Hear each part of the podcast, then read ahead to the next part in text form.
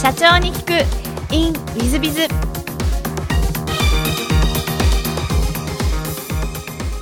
経営者を応援する。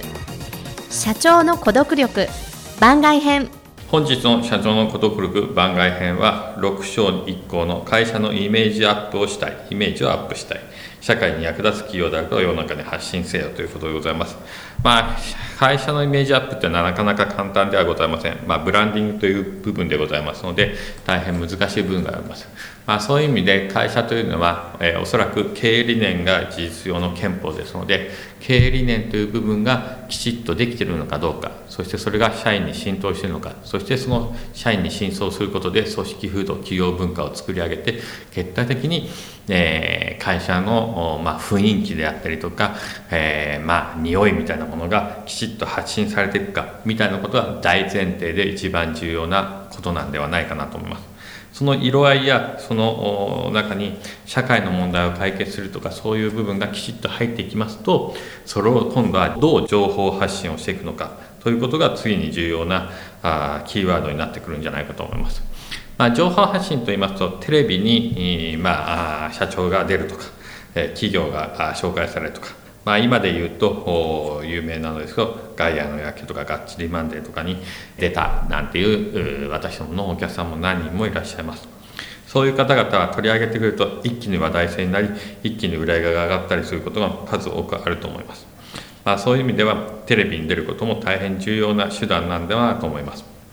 でテレビのじゃあ出るためにはどうしようかという話になってきますとこれはあのプレスリリースというのをどういうふうに打っていくかニュースリリースをどう打っていくのかみたいなことが大変重要なんじゃないかと思います。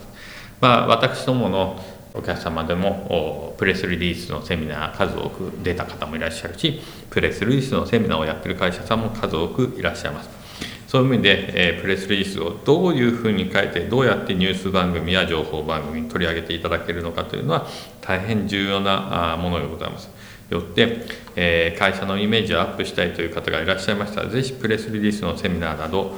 ぜひいくつも出てみるのが大切で大切なんじゃないかなというふうに思ってます。結果的にそれが、えー、話題性として取り上げられ、そして、えー、会社のイメージアップにつながったなんていう字はあまたにはございます。えー、ですですので、このニュースリリース、プレスリリースをどう書くかというのを、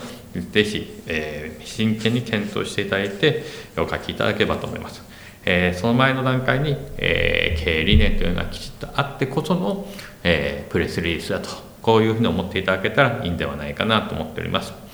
えー、本日の社長の孤独部番外編はここまで。また来週。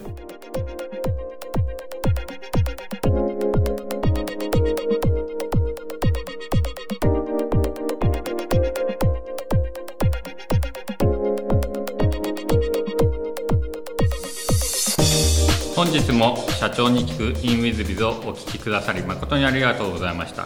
えー、この番組は2017年1月から毎週配信を続けております。これまでにたくさんの成功社長成功経営者のインタビューをお届けしてまいりました。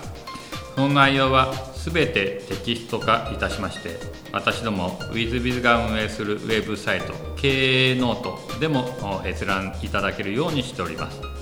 音声だけでなく文字で読み返すことで新たな発見や気づきがあり皆様の会社経営に役立つヒントがきっ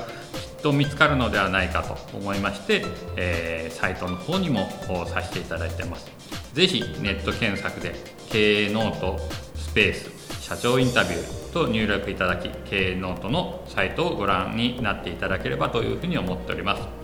本日の社長に行く e メールではここまで。また来週。